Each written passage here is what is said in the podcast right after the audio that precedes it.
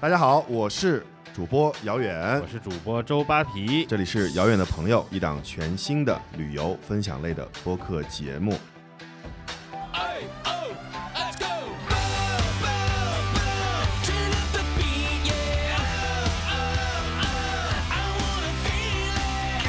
我们呢仍然在这个大冬天里面呢，继续我们的冬天怎么玩的话题。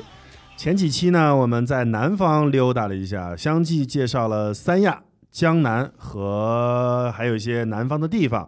那同样呢，冬天虽然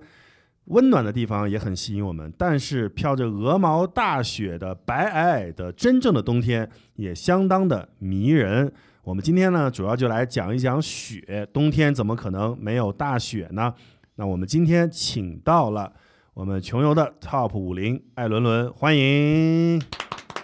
谢谢大家，我是艾伦。今天呢，很开心能够来到遥远的朋友的节目里。遥远周扒皮，两位老师好。呃，那先跟大家介绍一下，你现在人在哪里呢？哦、我现在人在深圳，我在这边常住。啊，那你今天呃，我刚刚也跟大家预告了一下，就是我们会讲很多的雪，很大的雪，到底讲哪个区域？你来跟大家大概的做一个简略的介绍，好不好？好的，虽然我人在南方，但是呢，我今天向大家推荐的呢是一个东北的一个旅游目的地，那就是长白山。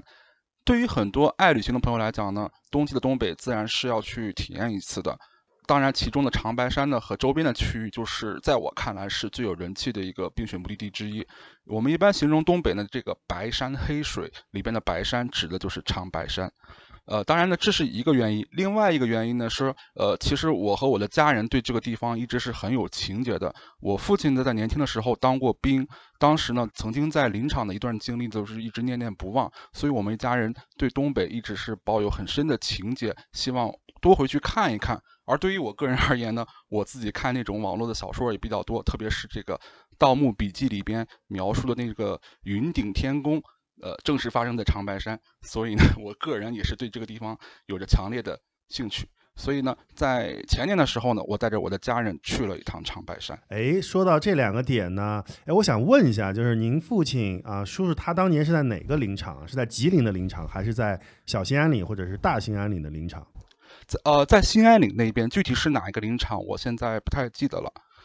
哎呀，搞不好是同一个林场啊，跟我长大的时候啊。刚才还还有一个白啊伊春，你回去可以问问你父亲，他应该是知道的。呃，伊春是当年非常重要的一个林区，在小兴安岭。当然，如果是大兴安岭的话，可能是在加格达奇的东边附近一些啊。呃，还有你说到《盗墓笔记》，这个我就知道，就是哦、好像前几年有一个什么十年之约，什么张起灵跟他们有十年之约的时候，还真有网友下着大雪的时候跑到那边去等啊！我也不知道他们这个是不是看书看的入迷，实在是太严重了。关于这个长白山的介绍呢，我们后面会跟艾伦来好好聊一下。那现在呢，我还是略微花一些时间来介绍一下《遥远的朋友》这档节目。在这个节目里面呢，我们主播会和穷游的一亿用户一起，为各位听友精选优质的旅行好内容，推荐优质的旅行目的地，分享与众不同的旅行新玩法。那在这个节目里面呢，我们每期不光是分享我们主播自己的观点，还有我们网友和 KOL 贡献的精品内容，当然还有我们的嘉宾。同时呢，在我们分享的内容里面，有很多是有声音胶囊的 BO，这是穷游大 app 的一个特色的功能，可以听到很多有好听声音的 BO。最后一点就是，我们每期都会有遥远的朋友的专享折扣，我们的折扣代码呢会在节目的后半段放出，请大家一定要在音频节目当中听，因为我们只会在音频节目当中放出我们的折扣代码。我们会推荐的不仅是穷游的自营产品，而且会在全网搜罗超值好货，请大家不要错过了。那我们继续回来和艾伦伦一起来聊一聊长白山。扒皮对于长白山有什么回忆或者印象吗？长白呀，就是常年都是白的呀。没有，就是我因为小时候可能还是对国家的一些呃军事政治、地理比较关心吧，所以长白山就我来说的话，它应该是在中朝边境上一个呃很引人入胜的地方，因为。呃，每年长白山天池是最吸引游客去打卡的一个地点了，对，所以很多人对长白山的了解仅限于天池，啊，然后呢，包括现在可能滑雪稍微火爆了一些，然后那可能万达的度假区啊什么的，大家冬天也更知道了一点长白山。但总体来说，我认识的朋友里面，对于长白山来说，嗯，好像说除了天池，不知道该去玩什么；除了滑雪，也不知道该去看什么。那么冬天到底值不值得我们专门跑一趟长白山呢？所以今天我还是蛮期待跟艾伦能够好好聊一聊的。好，那我们首先请艾伦先大概的介绍一下，就是说，如果我们在说到长白山的时候，这个区域大概是一个什么样的一个区域呢？好的，呃，就像刚才芭比老师提到的那样啊，长白山是我们国家和朝鲜的一个界山，而我们游客能抵达的区域呢，一般是这个长白山的北坡、西坡和南坡。在冬天的时候，这个南坡一般是不开放，所以我们一般只能去到的是北坡和西坡。北坡的话，就是一个比较传统、比较开发。配套比较成熟的一个景区，西坡的话，这这是最近一两年，呃，这个滑雪大家选择的一个热门的区域。呃，大概的区域划分是这样。呃，如果是滑雪的话，你就把你的重心放在这个西边的这一块度假区；如果是像我一样，就是说可能是想要去观光的话呢，呃，重点去看一下北坡。那么北坡主要是看什么呢？呃，北坡的话，我这边大概回忆总结了一下啊。首先呢，当然是要去主峰上的这个天池，就像刚才两位老师提到的那样，我们要去看天池。在冬天的时候呢，这个冰封天池的景观很壮观。呃，另外呢，还有一些比较小的一些景点，当然是在这条线上都是可以看到的。比如说像这个热气升腾的巨龙泉，它就是一块这个温泉的区域。我们经常说的这个长白山的温泉鸡蛋啊，十块钱三个的温泉鸡蛋，就是在这块可以吃到。另外呢，还有一个地底森林。地底森林的话，它是在长白山区域海拔最低的一块儿。呃，经过一片参天大树、参天的树林，我们能够到到一个比较低的地方去俯瞰一大片这个茫茫的原始森林，也是比较壮观。另外呢，还有一个东北地区最大的长白山瀑布，但是这个地方 其实是有点远啊。这个地方从这个我刚才提到的这个温泉区域步行往返的话，至少是一个小时，而且这个步数是根据像我这样一个。壮年男子的步速来的。如果是是一个对于这个腿脚不太好的人来说，可能需要两个小时。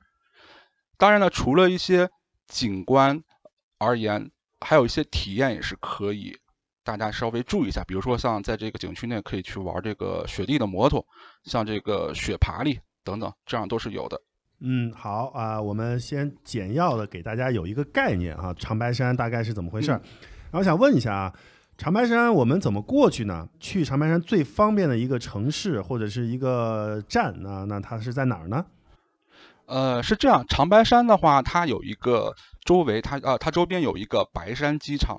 呃，它离这个长白山西景区是比较近的。然后国内一些大城市，比如说像北京、上海、杭州、青岛，都是已经开通了直达的航班，这是一个大家选择。另外呢，就是坐火车，长白山附近有两个火车站，一个是松江河。一个是白河火车站。如果你要是说选择去西边，也就是说这个长白山度假区去滑雪的话，一般是选择松江河。但是对于大部分游客而言，选择北坡较近的这个白河镇，也就是白河站下车会比较好一点。除了飞机和火车，另外就是大巴车了。大巴车的话，我们可以选择从呃周边的这个长春、吉林。延吉这些附近的城市出发，而且很多景区其实也已经开通了发往长白山和这个二道白河镇的一个景区直通车。比如说，我当时我在雪乡的时候呢，我就留意过，呃，雪乡当时就有这个每天的班车发往长白山。但是呢，如果选择这种班车的话，你一定要注意这个提前购票，因为票量是有限的，很容易就售罄了。当然，我刚才提到的这些呢，都是这个算是公共交通，对吧？另外呢，如果是自己找车过去，比如说是像包车或者自驾的话，也是可以的。好处呢，相对于公共交通来说，就是说包车和自驾的话，呃，路线比较自由，而且我们可以根据自己的节奏来安排整趟旅行，可以尽情欣赏旅途中的风光。但是我个人啊，我个人不是很推荐在冬季在东北这一带自驾。一方面呢是说这个天气和路况真的很多变，就是有一些安全问题；另外一点呢就是说，呃，毕竟。冬天的时候，这一带的这个路线，它其实是有很多信息是一直在变化的，我们可能无法预料到各种突发的情况，比如说像这个限速的情况哦，这个高速公路上的限速的情况，其实很多外地的人我们可能是无法掌控的。所以说，如果出现一件意外的话，很可能就会让我们的出行体验大打折扣。当然呢，包车赫斯家的优点和弊端呢，我就不再过多阐述了，大家可以根据自己的需要去选择，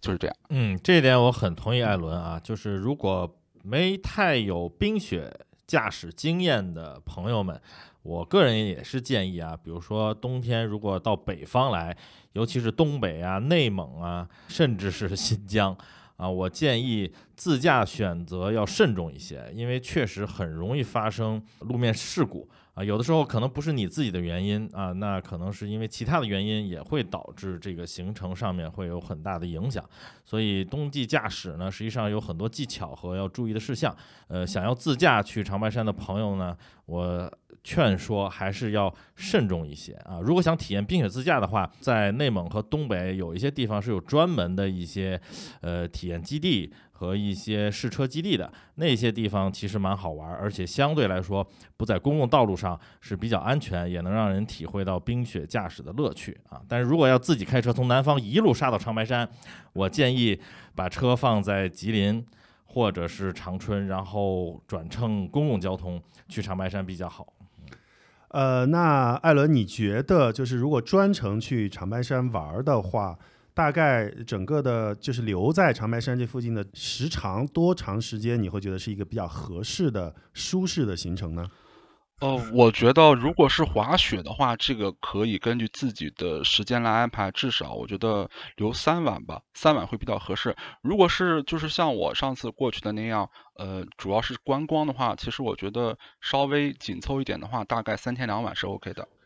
OK，哎，那你上次是怎么突然就就想到了要去呢？因为你们家的这个东北情节，还是怎么突然是因为价格，还是就是说，哎，我今年就想找一个这样的地方，从来没去过或者怎么样？你怎么决定去到长白山周边呢？哦、对，因为那年暑假的时候呢，我当时去了趟黑龙江，然后我夏天这个东北的风光我是已经看过了，所以我还对冬天的这个东北的这个风光是有一点点挂念的。刚好呢，我一家家人他们对这片也是比较有情节，所以我们当时冬天的时候呢，就是走了一个相当于是一个东北的一个环线嘛，我们是从。对一一个小环线，我们是从呃哈尔滨出发，然后到长春结束，中间呢还选了一些地方，比如说像这个亚布力、像二郎河、像雪乡、镜泊湖，然后去到了长白山，然后最后呢从长白山管就是已经是相当于是进入到吉林了嘛，然后我们去了朝鲜民俗村，然后去了一个雾凇岛，最后呢我们从吉林开车到长春，在长春结束了整趟行程。嗯，那你当你进入到长白山的这个区域以后，你的第一个感受是什么呢？呃，第一天我们到长白山的时候，其实天已经很晚了。然后我们当天晚上住的是在二道白河。对，这边我想再跟大家介绍一下，就是说，呃，长白山区的这个住宿的一个选择。呃，一方面呢，就是像我刚才上面提到的那样，我们可以选择在长白山景区的周边，这里边有很多的度假酒店。呃，就是说，呃，偏向于是在这个长白山的西坡这一方面，呃，比如说像我们知道的这个万达呀，还有一些皇冠假日度假酒店都是在这边。当然，这些度假酒店条件比较好，旺季时呢价格也会贵一些。但是有刚需的朋友呢，可以多留意一下，留意一下比呃一些打包的产品。比如说我印象中前段时间大概是在十月份的时候呢，很多度假酒店推出了一一种这种包括正餐。温泉和滑雪等体验的这个住宿的一个产品，大概是三天两晚，可能也就不到两千块钱，性价比特别的高。所以呢，也希望大家可以多关注一下，像这个穷游折扣的公众号，可以去关注一下。另外呢，像当呃，我当时其实我住的是在二道白河镇，这个二道白河镇呢是在长白山的北坡更靠北一些地方，这个地方比较适合选择非滑雪的朋友去过去。我们当时选的一个酒店是叫长白山。王朝圣地温泉酒店，它的配套啊、服务啊、餐食都很不错，呃，价格也相对来说亲民一点，但是它的位置稍微有点偏，四周没有太多的商业。但是呃，对于我们而言，就是说，如果我们是去二道白河的话，其实大部分都是有车的朋友选择这种自驾或者是包车，呃，相比而言也不是一个大问题。啊，所以二道白河这个地方应该说是，嗯，尤其冬天会不会就是一个游客相对非常集中的一个地方呢？对，它是一个游客比较集中的地方，而且也是一个比较便利的地方。很多公共交通其实也是在二道白河进行一个中转。啊，明白了。那从这里如果要去到景区的话，一般会还有需要多长时间？呃，我印象中开车的话大概需要二十分钟左右。哦，那非常方便，应该说非常方便。尤其是如果它本身是一个集散地的话，那从这里可以搭乘到去长白山各个景区或者各条道路的各个方向的那个公这个公共交通或者大巴，我觉得对于游客来说应该更多的选择在这里了。嗯，那我们也可以来请艾伦分享一下你在长白山的旅途过程当中一些让你觉得印象特别深刻的项目，或者是景区，或者是经历，好不好？当然是在长白山欣赏天池这段经历是让我印象深刻的了。就是我们很多人，就像刚才节目刚开始的时候，呃，两位老师也提到了，很多人的印象其实就是长白天池。呃，但是呢，我想说这段这段经历其实算是整个旅途的一个高光的时刻，但是呢，它也是全程条件最恶劣，但也是最令人激动的时刻。首先呢，我们要知道，就是说进入这个长白山北坡景区的话，很多时候，特别是冬季的时候，景区实行这个优惠的政策，呃，经常这个门票是免费，但是呢，景区里边的公共交通是需要付费的。呃，我印象中当时我们是付了一个八十多块钱的大巴车票，如果我们在景区选择继续坐这种吉普车。上到主峰的天池的话，还需要再再付大概八十块钱，所以我们这个景区每人的一个平均的费用大概是在一百六十元左右。就像我刚才提到那样，我们选择坐这个吉普车上到主峰以后呢，这段时间大概会花耗半个小时左右，而且这个山路比较比较蜿蜒，就是如果是有爱晕车的朋友，其实还是要注意一下，可以提前喝个喝个晕车药什么的。山顶的积雪是非常厚的，下了车以后就是满眼都是一种比较苍凉的景色，而且冷风呼啸。所以一定要做好这种全副的武装。在山上的这个经历呢，我可以用四个词来形容，那就是风大、干燥、低温、刺眼。就是在刀割一般凌厉的寒风中呢，自己去慢慢的走过去，去欣赏天池的真容。当然是在冬天的话，湖水都是被冰封的，气势很磅礴，特别的开阔。呃，其实呢，就是再介绍一个小常识吧，就是说，呃，长白山其实是一座休眠的火山。呃，冬天的话，当然是比较这个景观比较特别。当然，其实如果是欣赏天池的话，最好的时候呢是在夏天，一汪清澈的碧水，很秀气。所以，如果是想看到最美的天池，其实我觉得夏天去也是很好的。呃那你还记得那天你在天池的山顶的那天大概的温度是多少吗？大概是在零下十五到二十度，但是不是特别冷啊。它这个温度其实比不上哈尔滨，但是山顶上的风特别的冷，就是吹的人体感的温度特别低，所以一定要做好防护。而且我再补充一点，就是说去长白山看天池其实是一个很讲究缘分的事情，因为你能看到天池的话，就是这个地方它对天气的要求会很高。很多时候呢，我们选择到了这个北坡景区以后，当天的这个气候条件达不到，可能景区就会关闭，你就上不去。当然，有的时候也比较倒霉了，有的人就是在山下的时候是 OK 的，但是他们上到主峰上面以后呢，可能就是这个条件就突然就变得不可以了，然后就是比较郁闷。所以就是说，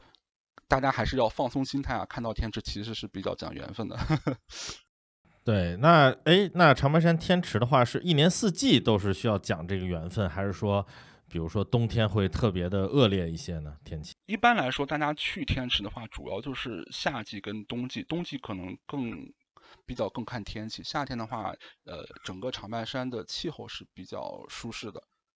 总体来说，在夏天看到长这个天池的概率会更大一些。那如果从山脚，因为你刚才说嘛，进到景区之后，虽然门票可能是免掉了啊，但是还要我听的意思还要倒两趟车，是吧？哎，那吉普车那段路，比如说你从山脚先乘大巴，然后再坐吉普的话，就是从山脚就是进入景区之后到天池大概需要多久？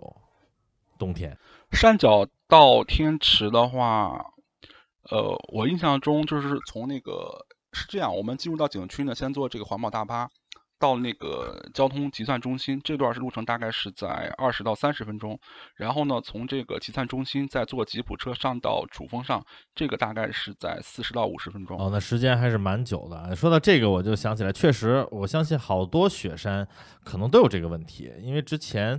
呃，我们在那个瑞士上少女峰的时候也是，就是早上起来之后先看天气，它那个每个酒店里面都有那个山顶天气的直播，视频直播，告诉你现在情况怎么样。很多人一看，哎呀，今天大晴天，万里无云，赶紧赶紧就冲向火车站，然后又坐那个登山火车上去。结果等到上了山顶的时候，已经是狂风这个暴雪，已经一片混沌，什么都看不见了。所以雪山上确实天气是变化多端、诡异莫测啊，所以这个看天池确实需要人品的。嗯，而且在只要是比较成熟且有名的景区里面，我觉得就是看雪山呀，或者这种最累的，反而往往是在等待的时间。可能比如说今天天气好，结果整个度假村的人全出来说，我就都大家都得上，因为为什么呢？可能前两天都看不了，所以可能你在山顶上，你终于过了很多个小时才到山顶上，也只能在那儿待个一二十分钟，但中间这漫长的等待过程是很熬人且累人的，而且很冷，比如在冬天的时候会很冷。对，但同时你如果最后收获到你期待的，或者说这种耗费你那么长时间去等待的这种景色和光影的时候，我觉得这是为什么叫高光时刻呢？对吧？艾伦讲，那其实就是那十分钟或那二十分钟，就是这几个小时甚至好几天等待换来的，让你心情最激动的那一刻嘛。嗯，可能付钱也就是来这玩儿，也就是为了这十几分钟，可能就是这样。哎，艾伦，那在冬天的时候，是不是会嗯，就会有人会比较担心，就是其实人会比较多啊，就是在上雪山或者在整个的很多项目里面，就等待的时长或拥挤的程度都会比较比较大，或者综合讲一下吧，因为刚才正好艾伦也提到了雪乡，那很多人其实对冬季到东北去旅行都有一个顾虑吧，对吧？咱甭管是媒体这个夸大也好，还是这个个别的现象也好，但是很多人对于东北的印象都被雪乡有点打下来了。也就是说，那整个东北可能是不是就靠着冬季这个旅游的旺季，游客来了之后，甭管是餐饮、住宿、交通，反正各个方面各种服务，呃，一是贵，二是会不会有宰客的情况？那么艾伦自己有没有这方面的经验呢？比如说怎样避免啊，或者说，嗯、大部分地方还是明码标价，然后包括刚才姚远问的这个呃其他的这种时间上的问题，诸如此类吧。嗯，好的，我先说这个时间的问题啊。当时冬季其实长白山景区里边的人不是特别多，我们当时可能等待最长的时间呢，就是像我刚才提到的那样，在这个集算中心坐吉普车上到主峰。呃，当时的确是排了一下队伍，大概不到二十分钟，然后我们就排到了这个吉普车，然后就是往这个天池上面走。这个可能就是我们整个在长白山体验下来等的最长的一段时间，所以大家可以知道，就是说其实整个在长白山北坡的一个体验感还是不错的。然后呢，我再话说回来，说这个雪乡啊，就是说可能最近这个雪乡这个又上到这个媒舆论上的这个风口浪尖上面了。我就顺便说一下雪乡嘛。呃，其实很多人对东北旅游的一个印象，长期以来不是特别好。我在出发前其实也是有点担心的啊。但是呢，就是说，因为当时大家会觉得这个雪乡很漂亮，白雪皑皑的，很有童话世界的色彩，所以我当时就还还是很想带我的父母去看一下的。但是我实际走下来以后，我觉得没有像外界传的那么夸张，总归是一次比较愉快的一个经历。当然，我也得承认，雪乡它里边的这个花销的确是比其他的是要贵一些，但是呢，它现在各项消费呢，呃，选择会比较宽泛，就是你可以丰俭由人，而且都是明码标价。就是如果你觉得特别的贵的话，你可以不消费；如果你可以找到就是适合自己这个消费档次的一个餐饮和住宿的话，都是可以的。它这个选择面会比较广，所以我觉得，呃，大家可以根据自己的实际情况去选择就好了。呃，艾伦刚才说到雪乡最近这两天又上新闻了。其实这个新闻呢，我我也看到了。今天想说一下这个新闻，给我乐坏了。又有人投诉雪乡很贵，结果雪乡怒了，说：“你看我这全部都明码标价了，我这一瓶矿泉水十五块钱，泰山顶上的矿泉水也十五块钱。”底下网友又把他又又给怼回去了，说：“那泰山顶上的那些泰山挑山工可都是一袋一袋给挑上去的呀。”人家卖十五块钱，你在那儿也卖十五块钱，反正感觉雪乡吧，这两年我也问了身边很多朋友，我觉得他有一种挥之不去的坑人感，就是其实他一直在证明自己不怎么坑，但是呃，也有大家觉得好像也不怎么坑，但是确实有一点坑，就是他起不明白这件事儿。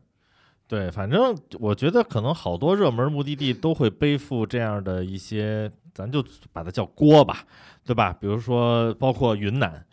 包括前几年的海南，啊，包括东北的雪乡，就别说雪乡了，就是很多地方，你包括当年哈尔滨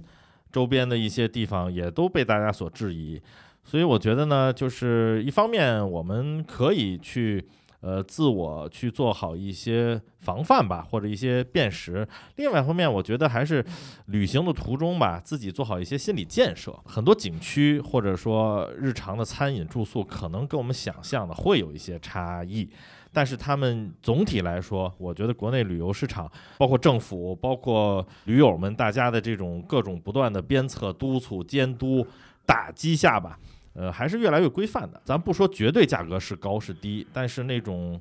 这种漫天要价或者信口开河这种事情，我觉得还是几乎已经绝迹了。我们刚才其实，在介绍雪乡之前啊，先把 雪乡这个它出的问题呢，先先聊了一聊了很久。但我觉得其实也可以让艾伦来真的好好介绍一下雪乡。就是有的时候我们觉得可能这个地儿贵呢，它也值得去。可能做好一些贵的准备呢，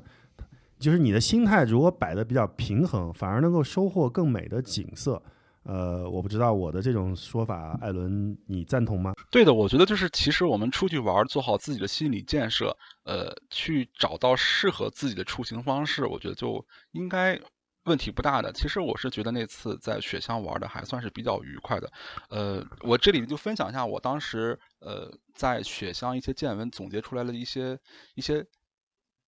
一些 tips 给大家吧，就是说白天的时候呢，其实大家可以重点放在摄影方面，就是说，因为白天的话就是白雪皑皑的样子，然后在阳光照耀下，整个小村庄特别的安详，特别具有童话的风格，有红色、白色、蓝色这三个色调混到一起，拍照片会特别的漂亮。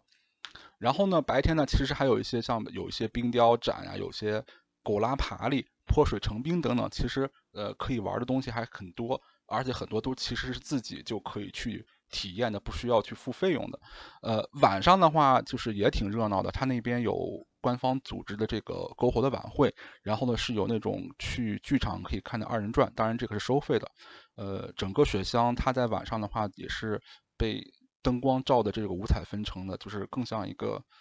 美轮美奂，更像一个童话的世界。呃，在这点，但是我必须得吐槽一个地方，在晚上的时候呢，它有一个地方叫做梦幻家园啊。梦幻家园是整个雪乡最负盛名的景点，就是我们在很多宣传片、很多照片里看到了这个雪乡的取景地，就是在这个地方。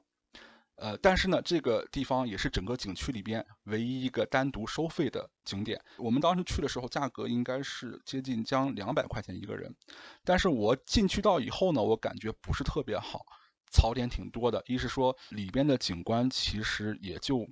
效果看起来也就比较一般，而且就是说在上山的那段途中呢，它那个就是很滑，老人其实是不建议上去的，因为很容易摔倒。所以我是觉得这两百块钱我下来，我感觉下来其实不是很划算，因为同样的这些景色，其实如果是我的话，我会选择去山上的栈道去走一圈，就能把这些东西都拍到。所以呢，我也是个人的一个推荐嘛，大家可以去山上看这个雪乡的夜景，没有必要去再花钱进到这个梦幻家园里边了。这是我个人的一个小建议。啊、我觉得这个建议非常好，这个是一个非常实用且避坑的建议。呃，还有一点就是也给大家一个建议，就是一定要在旅行当中坚决摒弃四字真言，就叫来都来了这个事儿。但凡你觉得来都来了，付的钱，基本上，嗯，我觉得入坑的可能性就比较大。那我想问一下艾伦，雪乡那块儿，因为很多照片，我们这两年看到的照片和视频都是无人机飞出去的，所以在那边飞无人机，呃，有没有什么限制，或者是呃有什么情况跟大家分享一下？呃，包括在长白山也是。哦，雪乡的话，我我真的不太清楚，雪乡我不太清楚，呃，因为就是我像我刚才提到的那样，因为雪山它旁边那个雪乡旁边有一个小山，其实，在那个小山上面就是能拍到一些比较呃从高机位下来俯瞰的一个景色，呃，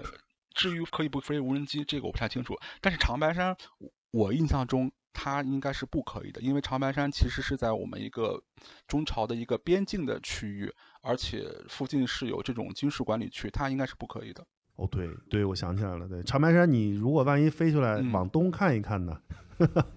往东看一看，这个事儿就大了。对对对对对。然后我看到这个雪乡过了以后，你还推荐了另外一个，当然了，这个景区呢也是说出来这三个字儿，应该全国很多人都知道的一个地儿——雾凇岛哈。这块儿呢，也可以具体的跟我们大家分享一下。我相信听过这三个字儿的人特别多，但是真的去过或者了解的还是少一些的。或者说两个字儿吧，这个吉林雾凇，哎，哎，松花江的雾凇，这个很多人都听过，然后每年好多新闻上也会报，对吧？当一上冻的时候，确实非常漂亮。对，那还是蛮期待看这雾凇岛有没有什么特别之处呢？就具体啥是雾凇呢？对，雾凇岛就是我们冬天去吉林的话，雾凇的确是一个最大的看点，因为呢，冬季里边吉林它的这个地理的位置比较特别，它是地势比较低，周围又有这个江水的环抱，是很适合雾凇形成的。雾凇它其实就是这个热冷空气相遇，然后就是形成了这种大面积的树挂，在冬季里面是一个比较漂亮的一个景观。在地点选择方面，我们其实大家口中说的这个雾凇岛，据我了解，其实是指两个地方，一个呢是韩屯儿，一个是曾墩村。曾墩村，这个曾墩村呢，它相对来说是一个更为原生态、游客更少的一个地方，没有过多的沾染商业化。呃，但是呢，缺点就是说它的配套设施可能不是特别的完善，而且交通不太方便，所以相比较而言，可能更多数的人会选择这个韩屯。我这次去的也是这个韩屯，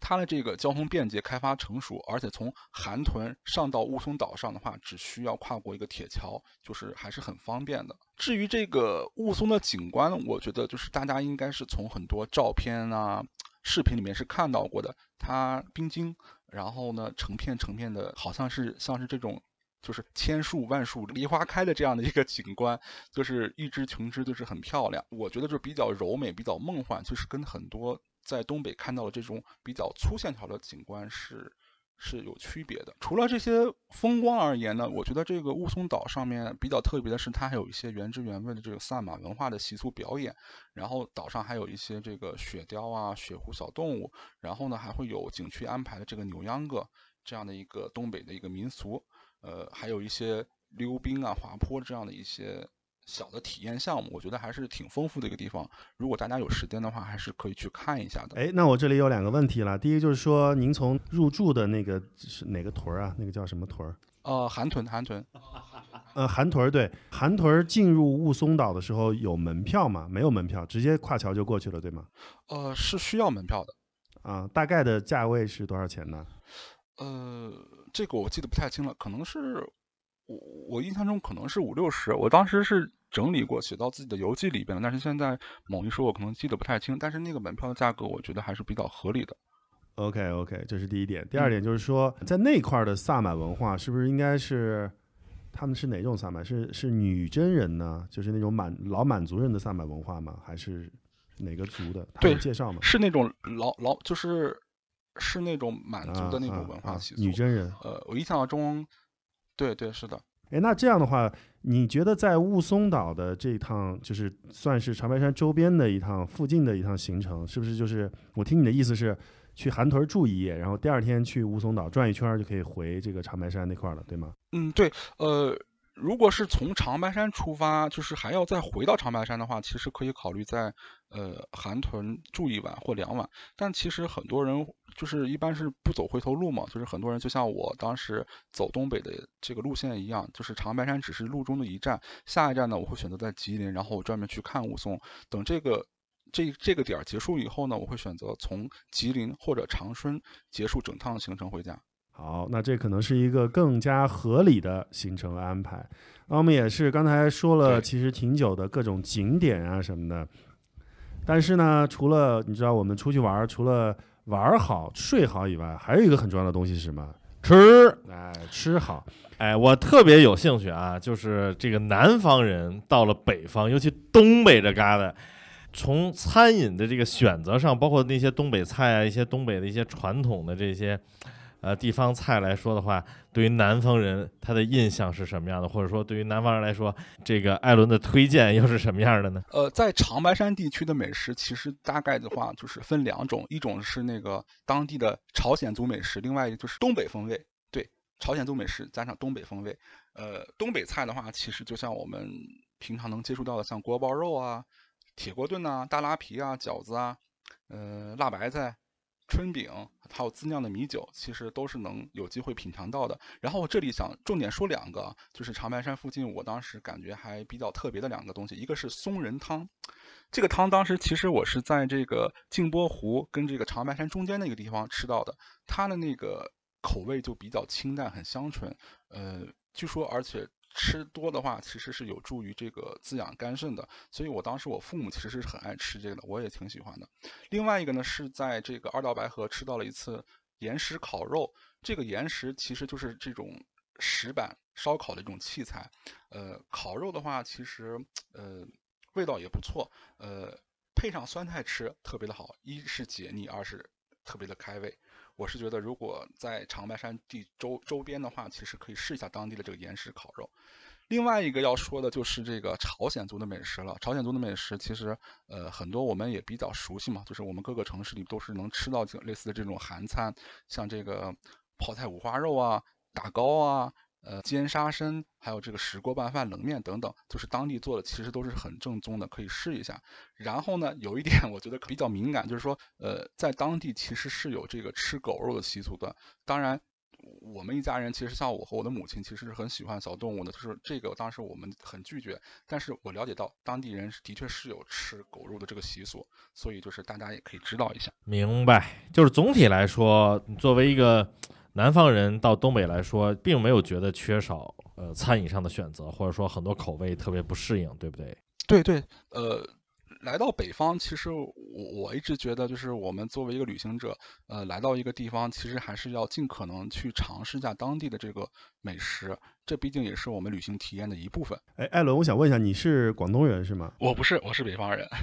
啊，您是北方人，那他那他口味肯定不会有问题嘛？因为他这个刚才说的啊，我就觉得真的跟南方人不太一样。我之前有一次跟我的一个广州英德的朋友，我们一块儿去北方，然后北方他就嗯进了东北以后的前三天都没吃到蔬菜，他第四天呢中午吃饭的时候，他就实在忍不住了，因为南方人吃饭你知道他一定要有汤，然后要要有绿叶子菜，他觉得叫菜。那只能翠花上涮菜了。就好玩的点就在于，他就跟老板说，他说一定要有蔬菜，一定要有菜。然后我也我也跟老板说一定要有菜，结果老板上来一盘地三鲜，我那朋友直接就疯了，他说我要菜，那老板也 也疯了，他说这这也不是菜吗？这也不是菜吗？这茄子不是菜吗？然后我就在旁边啊，我想了想，我就跟老板说有没有绿色的菜？那就后来炒了一盘什么油麦菜还是大圆白菜什么的，那圆白菜其实是白色的，好像也不是特绿色。就我那朋友就疯了，在东北他们吃菜的习俗跟南方是不太一样。后来呢，一开始他我那朋友反正也是每顿都要喝汤，但是东北那汤都是盆儿，你知道吗？那南方汤都是一碗一碗的，而且东北那汤一般要不然就给你什么面疙瘩汤，反正也挺瓷实的。我那朋友反正到第四天以后，他也不要汤了，他就是每餐你能给我一个绿叶子菜就行了。反正也有些不一样吧，可能嗯。还有就是他们去到北方的时候就觉得会咸，对，是的，这口味儿比较重。对，是的，就像你刚才说的那样，就是其实东北菜它的特点就是分量大，比较足实，然后吃起来会比较稍微，就是用南方南方人的这个呃角度来说，就是可能稍微呃过于咸，然后重口味儿，类似于这样。而且从广东过去的朋友可能会觉得，就是说东北的美食里面太多的这种面类的食物，太多的肉，所以的确在冬季的时候，的确是少有机会能够吃到这种绿叶的蔬菜。对他不吃肉，在东北他不抗寒呐。嗯哎，说到这个寒，对，是哎，的。说到这个寒，我们呃也知道艾艾伦比较喜欢拍照啊，摄影。那尤其现在大家出去旅行的时候，身上带的电子设备越来越多了。那很多人会说啊，尤其是就别说去东北了吧，就是我周围像北京这几天有很多朋友啊，不管是用 iPhone 的还是用这个其他安卓机的，经常是掏出来在外边室外。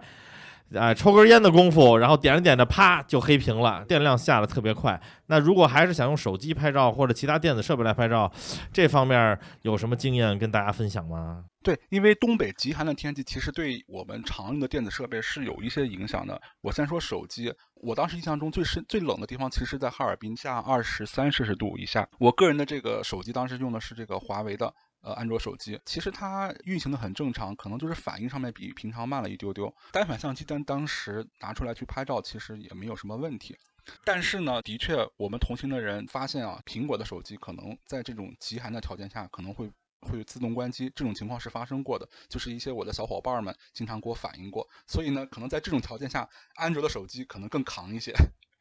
然后这是手机，然后相机的话，其实我是建议爱摄影的人其实可以多备用几块电池，因为在低温状态下，相机的耗电其实会会加速，就是耗电很厉害。另外要注意点，就是这个冷暖环境的变化，其实对相机是有一定的影响的。呃，比如说我们从这个室外进入到室内的时候，最好先把相机放到包里，先静置一会儿，等它这个镜头和机身彻底恢复到这个跟室内温度一致的时候，再拿出来再使用。这样的话可以避免温差带来的这个水汽渗入到相机的内部，造成一些不太好的影响。如果是从室内到室外的话，一般来说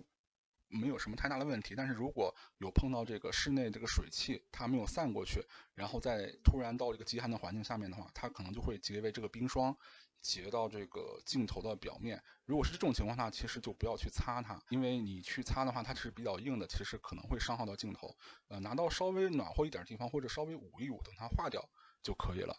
我觉得总体来说问题不大，稍微注意一些就可以了。啊、说到说完了手机跟单反相机的一些注意事项，你个人比如说有什么建议？如果带家人，尤其是这种父母啊，或者是一些孩子，可能身体不一定是那么强壮的家人，一起去冬季去东北的话，这个行李保暖的衣物大概怎么能够准备？这个里面其实还是我觉得有一些门道的。哎，对，尤其是我之前反正上大学的时候啊，挺早的了，现在可能比较少，但是那会儿还是当段子来听的。就是，呃，那会儿我们上大学的时候，有这个南方的同学，呃，跟着东北同学说，哎，说没去过北方呢啊，说那个北方过年啥样，说完就是同学之间互相串门儿，一放寒假就跟着东北同学回去了。结果他在收拾衣服的时候呢，南方人好像因为比较温暖嘛，相对来说啊，没有那么冷，尤其广东。所以他对于厚衣服的概念就是绒衣和毛衣，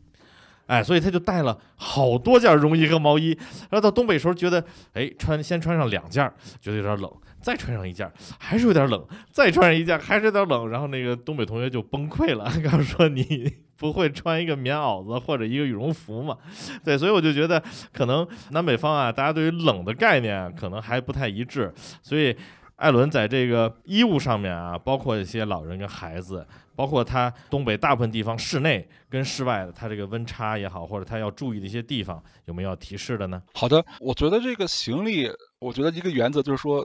全副武装，能带上的带带上，就是最好是拿一个比较大的行李箱。呃，首先说这个衣物准备上面来说，上衣的话，我觉得最好是有这个冲锋衣。有羽绒服的外套，有这种抓绒衫，打底的内衣，大概你配上这些应该问题都不大了。下衣的话，就是裤子的话，最好选上这个冲锋裤或者是这种户外的运动裤，然后里边穿一个这种保暖打底的裤子。当然的话，像这个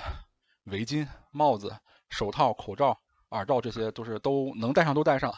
鞋子的话，一定要选那种户外防滑的，因为毕竟是这种冰雪地上去行走，所以说登山鞋其实是最为理想的。如果就是说是要带老人，老人有这种关节病或者说是痛风啊这样的，最好是带上护膝，因为我们就是说这些衣物呢，我们肯定是保暖。当然呢，我们可能带大家一块儿出去玩，肯定也是为了拍照，所以我建议这个。衣服的颜色上面可以稍微鲜艳一点，像这个帽子啊、口罩啊、围巾啊、手套什么的，就是可以选一些比较造型可爱的，有那种动物卡通造型的这样的。这样的话，其实就是我们拍照起来会比较比较方便，比较出片儿。这个是衣物准备方面的啊。然后用品的话，其实我觉得就是如果是带小孩或者是带老人的话，其实还是要注意一下的。首先就是说，呃。大家其实经常要喝热水，对不对？如果需要的话，最好自己拿一个保温杯。另外一个，我觉得就是特别需要注意，就是如果你是要滑雪，还是要做这个水上摩托，如果你要体验这种项目比较刺激项目的时候，一定要戴墨镜或者说是这个滑雪镜，因为在白天的时候呢，这个雪源反光其实对人不太好，是有这种雪盲症的发生的可能，所以一定要戴上这个墨镜或滑雪镜。然后呢，就是说可以去带一些。保湿的面霜啊、唇膏啊，一些常规的药物。如果是担心自己在行走过程中会发生这个摔跤的情况的话，可以去在当地其实可以买一种叫做雪爪的东西。我觉得这是在长白山本地买就可以，因为当时我我是碰到过了，景区现场就可以买，就是直接套在鞋上。小东西其实用处还蛮大的，特别是针对老人，就是他穿上这个呢，走起来会特别的稳当，大概就十块钱一双，我觉得就是可以在当地买，没必要去提前准备。当然有条件的话，也可以准备一根儿这个拐杖，我觉得这些就比较特别。对，反正就是抗风、防风、保暖、透气的衣服呢，还是能备的就备上。去东北，尤其去冷的地方，还是比较严酷的啊。这个，但是千千万就是也别像刚才扒皮说的这个南方的同学一样，带五六件绒衣。然后，一般北方的穿着就是穿一个特厚的在外边，因为进屋就比较暖和了嘛。如果你这个里边穿的特别多呢，就会出现一种情况，就是你在里边就热的冒汗，但是一出去以后，风一吹就把你给冻透了。这是北方和南方最大的一个差异啊，这个是不太一样的。好，那我们今天在长白山的玩乐介绍到现在呢，我们就马上进入到我们每期节目的会有这个叫交易环节，就是我们会给大家介绍一些比较好的货，而是由于你知道今年冬天长白山的酒店特别火爆，因为大家都出不去了嘛。对，特别火爆，而且双十一呢，疯狂的卖了一波。现在你可能预订长白山的酒店，也许能够订到，呃，可能你不光要看价格，你还要看完是你订到了价格以后，你能不能把这个房给约上，因为它已经卖了好多好多，所以这这个约房也需要提前预定。所以希望大家呢，去微信上搜索一下叫“最世界酒店精选”的小程序，这是穷游自营的“最世界酒店精选”，点击抢订雪季啊、可以去看一下这个，去选购一下。记得咨询客服，首先是不是有房，第二好不好约，第三呢，也可以报遥远的朋友或者是扒皮的朋友，会有这个惊喜的价格给到你。然后除了酒店呢，最世界酒店精选小程序里面还精选了很多长白山的玩乐的路线，你即使不滑雪，也能跟艾伦一样这样享受长白山的雪季，包括了雪地摩托呀、雪屋火锅啊、冰川冬钓啊，和雪橇犬一起徒步山林啊，东游长白山景区，游览中朝边界。啊，天池啊，水雾啊，水雾凇漂流啊，什么等等之类的，这很多的这个项目。好，那今天我们的交易呢，也就介绍到这里就结束了。我们再一次感谢我们今天请来的穷游 Top 零谢谢艾艾，伦，谢谢。谢谢谢谢。嗯，大家好，我是主播姚远，我是主播周扒皮呃，，这里是遥远的朋友一档旅行分享类的播客节目。目前我们的计划呢是一周更新一期。如果大家喜欢哪个旅行地区，或者想听到哪些旅行的信息，欢迎在我们的公号下面留言加入讨论。同时，我们也热情的期盼大家打开穷游 APP，发布你自己带有声音胶囊的 BO，然后同时打上“遥远的朋友”这个话题的标签。那么，也许在后面的节目当中就有你可爱的声音喽。可以在公众号“布莱恩逍”，逍是逍遥的逍，和百元行，百元是一百元的百元，行是行走的行，找到我们。也可以在这两个公号任意一个后台回复“进群”，我们会把你拉入遥远的朋友的交流群，期待和大家更多的交流。我们下期再见拜拜。啊！谢谢艾伦。